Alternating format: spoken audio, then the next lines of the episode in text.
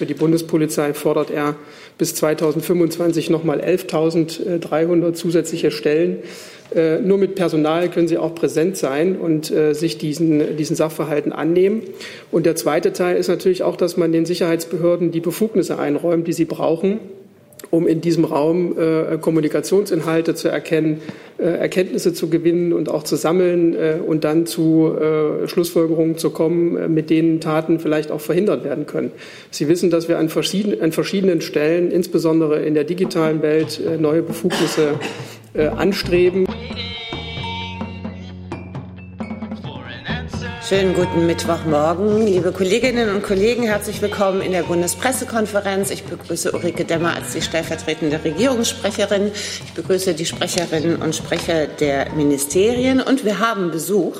Zehn Praktikanten und Azubis sind da vom Presse- und Informationsamt der Bundesregierung, dürften Sie kennen. Und 28 ausländische Konferenzdolmetscher für Politiker, Journalisten und so weiter. Die kommen vom Internationalen Verband der Konferenzdolmetscher und die machen eine eine Tagung in Berlin mit dem Titel Die deutsche Angst und der Hang zur Stabilität. Das wollte ich mir doch nicht nehmen lassen. Herzlich willkommen und Dankeschön für Ihr Interesse. Liebe Hörer, hier sind Thilo und Tyler. Jung und naiv gibt es ja nur durch eure Unterstützung. Hier gibt es keine Werbung, höchstens für uns selbst. Aber wie ihr uns unterstützen könnt oder sogar Produzenten werdet, erfahrt ihr in der Podcast-Beschreibung. Zum Beispiel per PayPal oder Überweisung. Und jetzt geht's weiter. Wir starten mit dem, was wir eigentlich am wenigsten gerne tun. Wir müssen uns verabschieden von Frau Friedrich. Das stimmt. Ähm, heute ist meine letzte Regierungspressekonferenz. Ich werde zum 1.9. an die Deutsche Botschaft London wechseln. Und ähm, ich kann eins sagen, ich habe mich immer sehr gefreut, hier für das BMVI sprechen zu dürfen.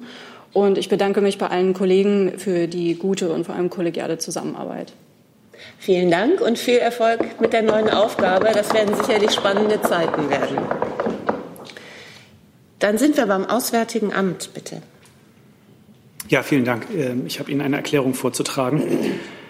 Die Bundesregierung verurteilt den Mord an der russischen Aktivistin Jelena Grigorjeva. Wir sind sehr besorgt hinsichtlich der Umstände ihres Todes. Als Fürsprecherin für LGBTI-Rechte war Frau Grigorjeva besonderen Anfeindungen und Drohungen ausgesetzt. Wir erwarten eine transparente, lückenlose und rechtsstaatlichen Standards entsprechende Aufklärung der Todesumstände. Russland muss sicherstellen, dass unvoreingenommen in alle Richtungen ermittelt wird. Wir erwarten insbesondere eine Klärung, ob der Mord an Frau Grigorieva in Zusammenhang mit ihrem Einsatz für LGBTI-Rechte stand. Vielen Dank. Gibt es Fragen dazu?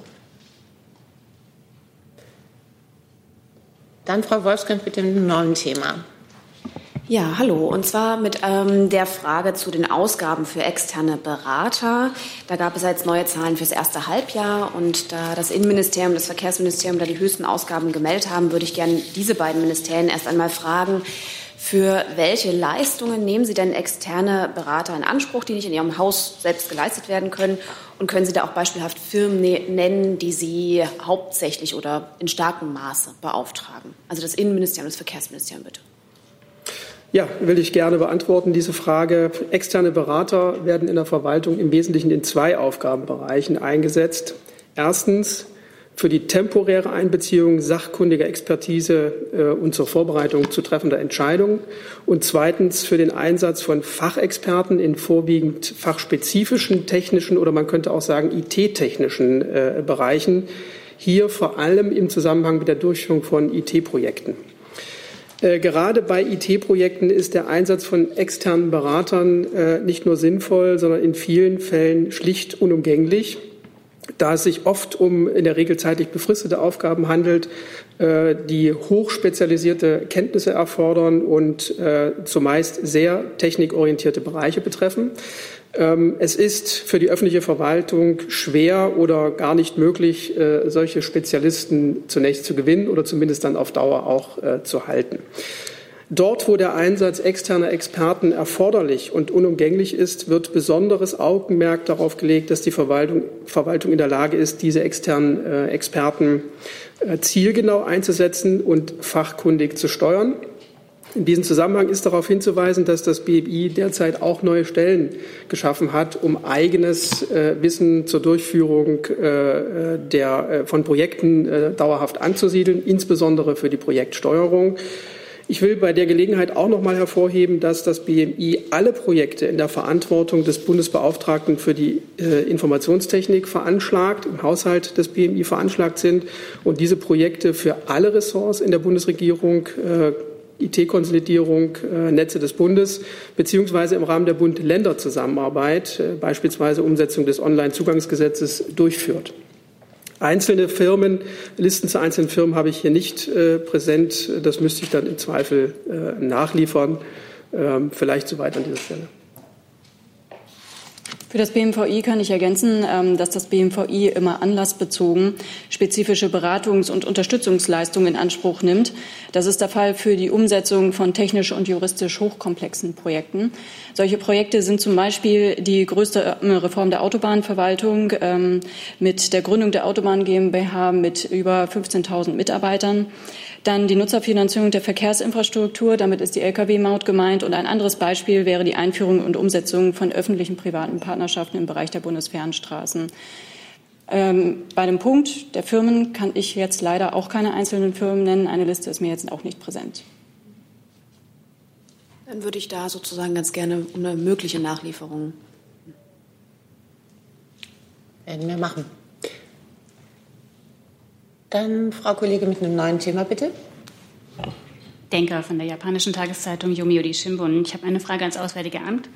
Thema Iran. Ähm, es ist ein außerordentliches Treffen zum äh, JCPOA äh, anberaumt worden am Sonntag. Und ich wollte hören, ob Sie uns dazu mehr sagen können. Unter anderem die Frage ähm, auf der Ebene der politischen Direktoren. Es war aber eigentlich für die äh, Ministerebene angekündigt, ein, das nächste Treffen. Bedeutet das, dass es keine wirklichen Verhandlungsfortschritte gegeben hat bisher? Also ich würde Ihnen da widersprechen. Ähm, meines Wissens ist kein Treffen auf Ministerebene angekündigt gewesen. Ähm, es, gab, äh, es gibt seit gestern die Ankündigung des Europäischen Auswärtigen Dienstes, der ja die Sekretariatsfunktion für das JCPOA ausübt, ähm, für das tatsächlich geplante Treffen am Sonntag der politischen Direktoren. Ähm, Sie wissen, dass äh, die E3-Partner ähm, sich für eine zeitnahe Sitzung der Joint Commission eingesetzt hatten. Und insofern begrüßen wir das, dass die jetzt am 28. Juli in Wien zustande kommt. Äh, und für Deutschland wird der politische Direktor des Auswärtigen Amts teilnehmen. Herr Kollege dazu? Ja, genau. Äh, Janik Dabbe von der auch japanischen Tageszeitung Asahi Shimbun. Und zwar ähm, gab es ja ein Treffen der Außenminister auch, des französischen und des britischen, ähm, die eine Initiative äh, wohl geplant haben. Und da hat der äh, französische Außenminister Le Drian äh, wohl gesagt, dass auch Deutschland äh, eng in die Planung äh, eingewoben ist. Da wollte ich mal fragen, wie sieht denn da diese Einbindung Deutschlands aus, auch an Herrn Burger vielleicht? Ja, Sie beziehen sich auf die äh, Entwicklungen vom Wochenende äh, seit letztem Freitag. Ähm, Dazu äh, möchte ich vielleicht äh, ein kleines bisschen ausholen. Also Grundsatz, Grundsatz unseres iranpolitischen Engagements ist in der gegenwärtigen Krise mit Frankreich und Großbritannien machen wir eine Politik der Deeskalation, damit es nicht zu einer hochgefährlichen Verschärfung der Lage im Mittleren Osten kommt. Deshalb führen wir einerseits als E3 unter Hochdruck diplomatische Gespräche mit Teheran, auch mit Washington. Die Festsetzung des britischen Tankers Steno Impero am Freitagabend hat die Bundesregierung klar verurteilt und Iran dazu aufgefordert, das Schiff und seine Besatzung unverzüglich freizugeben. Das iranische Vorgehen ist ein nicht zu rechtfertigender Eingriff in die zivile Schifffahrt. Außenminister Maas befindet sich seither in kontinuierlichem und engem Austausch mit seinen britischen und französischen Amtskollegen zu der Frage, wie Europa zur Sicherheit am Persischen Golf beitragen kann. Dazu gehören neben dem britischen Vorschlag einer europäisch geführten Mission zur Lagebilderstellung auf See auch mögliche diplomatische und zivile Ansätze zur maritimen Sicherheit am Persischen Golf, die geeignet sind, auch die Staaten in der Region einzubinden. Wir sind uns einig, dass wir an unserem diplomatischen Ansatz gegenüber Iran festhalten wollen und uns nicht an der US-Politik des maximalen Drucks beteiligen. Zusatz? Eine Nachfrage hätte ich noch. Heißt das dann, dass äh, diese Beteiligung an Planung explizit äh, nur zivile und diplomatische und keine Planung, gegebenenfalls selbst Schiffe zu entsenden, beinhaltet? Von deutscher Seite? Ähm, also vielleicht auch einfach noch mal zur Einordnung der Zeitlinie. Dass, ähm, die Festsetzung der Tanker, äh, das war am Freitagabend, äh, ja, vor vier Tagen gerade mal. Ähm, Und seit dem Wochenende stehen wir in ununterbrochenen, intensiven Gesprächen mit den E3-Partnern. Ähm, Sie wissen vielleicht, dass Frankreich und Großbritannien bereits eine traditionelle Marinepräsenz am Golf haben äh, und auf die deren Überlegungen für eine europäisch geführte Mission am Golf jetzt aufbauen. An diesen Gesprächen beteiligen wir uns intensiv. Die konzeptionellen Überlegungen dazu stehen aber noch am Anfang. Und es ist heute noch zu früh, über mögliche Formen einer deutschen Unterstützung oder Beteiligung zu sprechen. Forderungen nach deutschen militärischen Beiträgen waren bisher auch noch nicht Gegenstand dieser Gespräche. Äh, klar ist aber, wir ziehen als E3 an einem Strang. Wir wollen unsere diplomatischen Kanäle als Europäer erhalten und weiter für eine Entschärfung des Konflikts nutzen und uns deshalb nicht an der US-Politik eines maximalen Drucks beteiligen. Frau Busch, mit einem neuen Thema, bitte.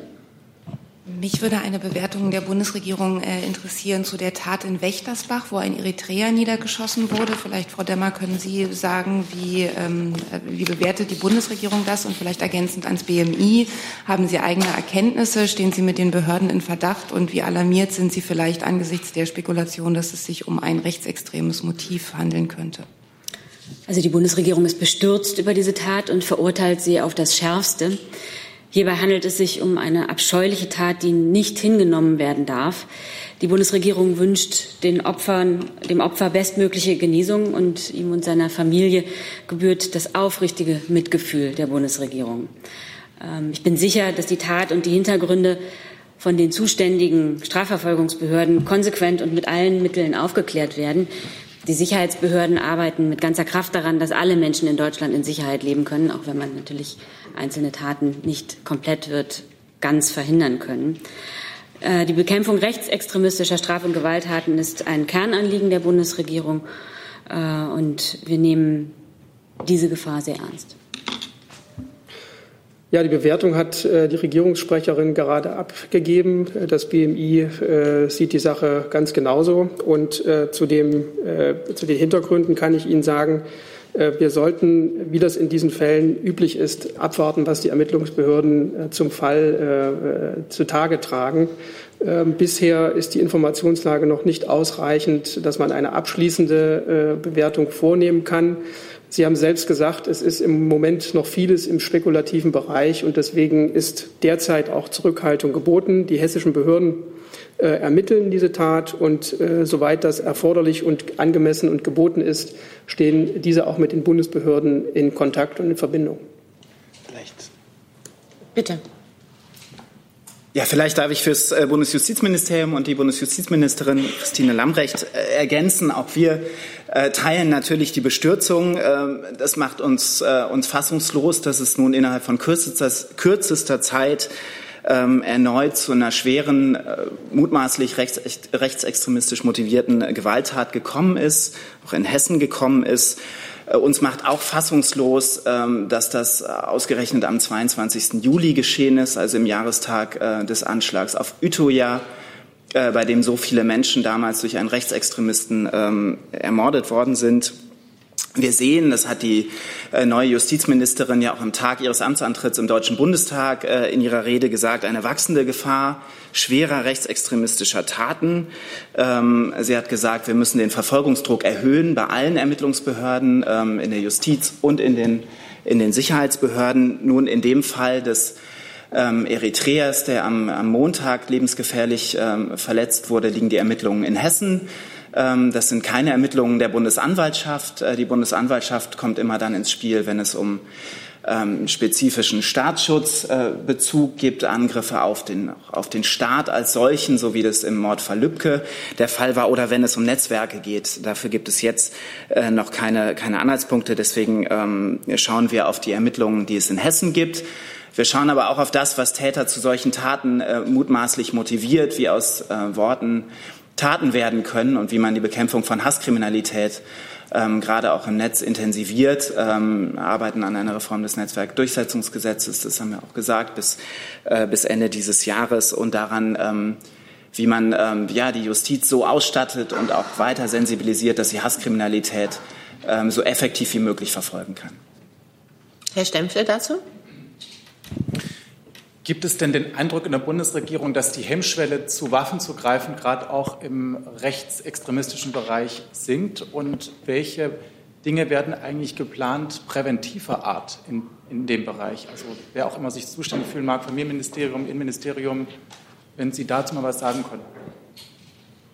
Also ich kann Ihnen äh, zum ersten Teil Ihrer Frage äh, sagen, dass wir mit höchster Sensibilität diese Vorgänge beobachten und äh, auch nicht nur singulär betrachten, sondern auch versuchen, sozusagen ähm, inhaltliche, vielleicht übergreifende Zusammenhänge sehr genau zu erkennen. Wir wissen auch, dass dass wir mit im rechtsextremistischen Spektrum es auch mit Personen zu tun haben, die waffenaffin sind. Sie wissen, dass durch die zuständigen Behörden äh, im vergangenen Jahr mehrere hundert äh, Waffenerlaubnisse auch entzogen worden sind. Ähm, ob das äh, die Tat, die wir jetzt sehen, äh, sozusagen generell eine Veränderung einer Hemmschwelle belegt, da wäre ich momentan noch vorsichtig. Aber richtig ist äh, auch das, was der Kollege vom BMJV gerade gesagt hat. Man darf diese, diese Sachverhalte, auch wenn sie noch nicht äh, im letzten Detail ausermittelt sind, nicht unterschätzen, sondern man muss sie sehr ernst nehmen und äh, sehr genau hinschauen, was man dagegen tun muss. Der Bundesinnenminister hat schon vor einigen Wochen nach dem Mordfall Lübcke an mehreren Stellen deutlich gesagt, dass er eine klare Erwartungshaltung hat, die er auch in die in den eigenen Bereichen die Sicherheitsbehörden transportiert hat, äh, nachzuschauen oder zu prüfen, wie man den Rechtsextremismus noch besser, noch intensiver bekämpfen kann, an welcher Stelle es noch ähm, Entwicklungsbedarfe gibt. Und das gilt selbstverständlich auch jetzt. Trotzdem weise ich an der Stelle noch mal darauf hin, wir sollten äh, die Sachverhalte uns anschauen, wenn, wenn relevante und auch belastbare Erkenntnisse vorliegen. Das ist jedenfalls derzeit noch nicht abschließend der Fall. Ja, auch wir äh, beobachten mit großer Sorge, dass es eine, große Nähe zu Waffen gibt, dass immer wieder viele Waffen bei Rechtsextremisten gefunden werden. Wir äh, haben das äh, Ermittlungsverfahren des Generalbundesanwalts hauptsächlich in Mecklenburg-Vorpommern zur mutmaßlich rechtsterroristischen Vereinigung Nordkreuz, bei der viel Munition, viele Waffen gefunden worden sind. Bei dem mutmaßlichen Mörder von Regierungspräsident Walter Lübcke sind etliche Waffen gefunden worden. Das ist Anlass äh, zu großer Sorge. Was äh, etwaige Verschärfung des Waffenrechts angeht, ist das ein Thema äh, des Bundesinnenministeriums und der, der Innenminister. Aber ähm, ja, wir sehen da ähm, ja wirklich, es gerade gesagt, mit den Worten der Justizministerin den Verfolgungsdruck erhöhen. Und das gilt gerade auch in Bezug darauf, dass es ähm, ja offenbar viele auch durchaus schwer bewaffnete Rechtsextremisten gibt. Zusatz, Frau Buschow? Äh, da nochmal nachgefragt, Herr Kai, weil Sie jetzt zweimal gesagt haben, Verfolgungsdruck erhöhen. Können Sie das noch konkreter fassen? Sie haben zum einen gesagt, mehr Stellen bei der Justiz, Netzwerk, äh, Durchsetzungsgesetz nachbessern. Aber wie erhöht man denn den Verfolgungsdruck? In unserem Bereich, in dem man die Justiz bestmöglich ausstattet, ähm, im Rahmen des Pakts für den Rechtsstaat gibt es 2000 neue Stellen bei Gerichten und Staatsanwaltschaften. Das betrifft jetzt nicht allein die Bekämpfung von Rechtsextremismus, aber es geht darum, die Justiz bestmöglich auszustatten. Und gerade was Bekämpfung von Hasskriminalität, also auch dem, dem Nährboden für rechte Gewalttaten, den wir, den wir sehen, angeht, ähm, ist das besonders wichtig, auch zum Beispiel die digitalen Kompetenzen in der Justiz auszubauen. Da gibt es jetzt sehr beispielhafte Arbeit der Staatsanwaltschaft in Köln, was Bekämpfung von Hasskriminalität angeht. Darüber ist ja jetzt auch vielfach äh, berichtet worden, auch in den letzten Tagen. Das betrifft den Bereich der Justiz, Verfolgungsdruck erhöhen betrifft den gesamten Bereich der Polizei und der Sicherheitsbehörden. Ähm, und insofern war das durchaus umfassend äh, gemeint. Ich würde gerne noch ergänzen äh, an der Stelle, äh, die, den Verfolgungsdruck kann man äh, auf zwei Weisen erhöhen. Erstens, dass man die Sicherheitsbehörden mit äh, angemessener Anzahl von Personal ausstattet.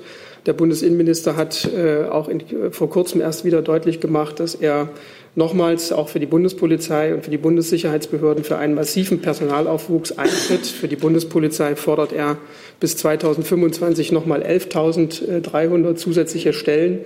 Äh, nur mit Personal können sie auch präsent sein und äh, sich diesen, diesen Sachverhalten annehmen. Und der zweite Teil ist natürlich auch, dass man den Sicherheitsbehörden die Befugnisse einräumt, die sie brauchen, um in diesem Raum äh, Kommunikationsinhalte zu erkennen, äh, Erkenntnisse zu gewinnen und auch zu sammeln äh, und dann zu äh, Schlussfolgerungen zu kommen, äh, mit denen Taten vielleicht auch verhindert werden können. Sie wissen, dass wir an verschiedenen, an verschiedenen Stellen, insbesondere in der digitalen Welt, äh, neue Befugnisse anstreben. Und es ist, äh, das sind genau äh, diese Dinge, die wir benötigen, damit die Behörden in der Lage sind, ähm, etwa verschlüsselte Kommunikation auch dann für sich zu erkennen und zunutze zu machen. Zusatz, Herr Stempfle, bitte. Zur Frage der Prävention wollte ich jetzt mal das Familienministerium durchaus fragen. Ähm, immer wenn man nach Prävention fragt, heißt es irgendwie so, ja, da gibt es so ein 100-Millionen-Projekt. Und ähm, meine Frage wäre jetzt aber tatsächlich, ob man im Hinblick darauf, dass man merkt, die rechtsextremistische Szene wird gewaltbereiter und ist stark waffenaffin, wie man eigentlich da im Vorfeld äh, rantritt, damit ähm, sich das nicht noch ausweitet, also wirklich speziell Prävention. Ja, vielen Dank für Ihre Frage. Wir haben als Konsequenz äh, aus dem NSO-Untersuchungsausschuss das Bundesprogramm Demokratie leben ähm, verstetigt. Bundesfamilienministerin Giffey hat das Programm im vergangenen Jahr entfristet. Und darin sind sehr viele verschiedene Präventionsprojekte unter dem Dach des Bundesprogramms zusammengefasst. Ich zähle mal einige Beispiele auf. Wir stärken Menschen vor Ort in, in, ihrem Engagement gegen Extremismus und gegen Menschenfeindlichkeit. Wir stärken diejenigen, die sich aktiv und zum Teil auch mit persönlichem Risiko für unsere Demokratie einsetzen. Wir gehen dahin, wo für Radikalisierung anfällige Menschen sind. Wir versuchen sie zu erreichen und wir versuchen sie mit dem Programm auch aus dieser Extremismusspirale herauszuholen. Ähm, genau, das zum einen. Ein Schwerpunkt ist natürlich die Arbeit gegen Rechtsextremismus. Wenn Sie äh, genaue Informationen über Projekte haben wollen, dann würde ich Sie bitten, noch mal äh, persönlich anzufragen. Es ist aber so, dass in der wichtigen Arbeit gegen Rechtsextremismus die Förderung der Opferberatung, der mobilen Beratung und der Ausstiegsberatung ein zentraler Bestandteil dieses Bundesprogrammes ist. Bereits heute fördert der Bund die Beratungsleistungen in allen 16 Bundesländern in einer Höhe von insgesamt fast 11 Millionen Euro. Das Familienministerium wird die Förderung dieser Beratungsangebote fortsetzen und möchte diese ausbauen. Und Frau Giffey hatte sich ja auch schon im Zusammenhang mit dem Mordfall an Lübcke geäußert und gesagt, ähm, dass, ach, jetzt finde ich den Text gerade nicht, dass es sehr wichtig ist, äh, die Verstetigung und Stärkung der Präventionsarbeit voranzutreiben. Ja, so viel von mir. Hey Leute, Jung und Naiv gibt es ja nur durch eure Unterstützung. Ihr könnt uns per PayPal unterstützen oder per Banküberweisung, wie ihr wollt. Ab 20 Euro werdet ihr Produzenten im Abspann einer jeden Folge und einer jeden Regierungspressekonferenz. Danke vorab. Dann Herr Papas mit einem neuen Thema. Ja, Papas. Ich habe eine Frage an das Auswärtige Amt, Herr Burger. Ähm, laut Berichten aus der Türkei und Zypern soll bei einem Gespräch zwischen dem Außenminister der Türkei, Cavusoglu, und dem äh, deutschen Außenminister, Herr Scholz, darüber gesprochen, ob Deutschland eine Vermittlungsinitiative unternehmen soll. Und die Frage ist nun, äh, gibt es so eine Initiative, gibt es solche Gedanken, solche Pläne von äh, den äh, deutschen Außenminister in diesem Streit zwischen der Türkei und Zypern über die äh, Gasvorkommen im östlichen Mittelmeer äh, zu vermitteln. Also ich kann bestätigen, dass es äh, in den letzten Tagen ein Telefonat zwischen Außenminister Maas und seinem türkischen Amtskollegen Çavuşoğlu gegeben hat. Ich kann ihn, äh, ich kann auch bestätigen, äh, dass die, der Gasstreit ähm, bei dem Gespräch zur Sprache gekommen ist. Ähm, ich kann Ihnen auch mit Blick darauf, dass wir über Inhalte vertraulich, äh, vertraulicher Gespräche hier grundsätzlich äh, nicht en Detail Auskunft geben, darüber hinaus aber nichts äh, aus diesem Gespräch mitteilen. Und ich kann Ihnen auch äh, für heute keine Vermittlungsinitiative ankündigen. Darf Zusatz? Ja, äh, ich beziehe mich äh, auf Äußerungen des türkischen Außenministers, deswegen, mhm. auch, äh, deswegen auch die Frage. Der hat ja darüber berichtet, dass Deutschland oder Herr mhm. Maas so eine Initiative ergreifen will. Aber wie steht eigentlich die Bundesregierung? Wir haben jetzt die Europäische Union, die ein paar Maßnahmen schon ergriffen hat. Wie steht die Bundesregierung? Sieht sich als Vermittlerin in diese in diesem Streit, ja oder nein? Also die Bundesregierung trägt natürlich in vollem Umfang die Beschlüsse der Europäischen Union mit. Das hatte ich äh, hier ja vergangene Woche auch vorgetragen, äh, wie unsere Haltung ist. Äh, wir appellieren an die Türkei, eine Eskalation zu vermeiden und von solchen unrechtmäßigen Bohrungen abzusehen. Und wir rufen dazu auf, die Streitigkeiten durch Dialog und unter Beachtung des internationalen Rechts zu lösen. Ähm, und ferner gilt aus unserer Sicht, dass Fortschritte bei den Bemühungen um eine Lösung des Zypern-Konflikts auch positive Auswirkungen auf die Streitfrage zur Ressourcennutzung haben würden. Das ist unsere Haltung und das ist auch das, was wir gegenüber der Türkei deutlich machen. Danke. Mir liegen keine weiteren Fragen vor. Es gibt wohl auch keine. Dann haben wir etwas früher angefangen, um etwas früher aufzuhören mit Blick auf nachfolgende Termine. Ich sage herzlichen Dank für diesen Mittwoch.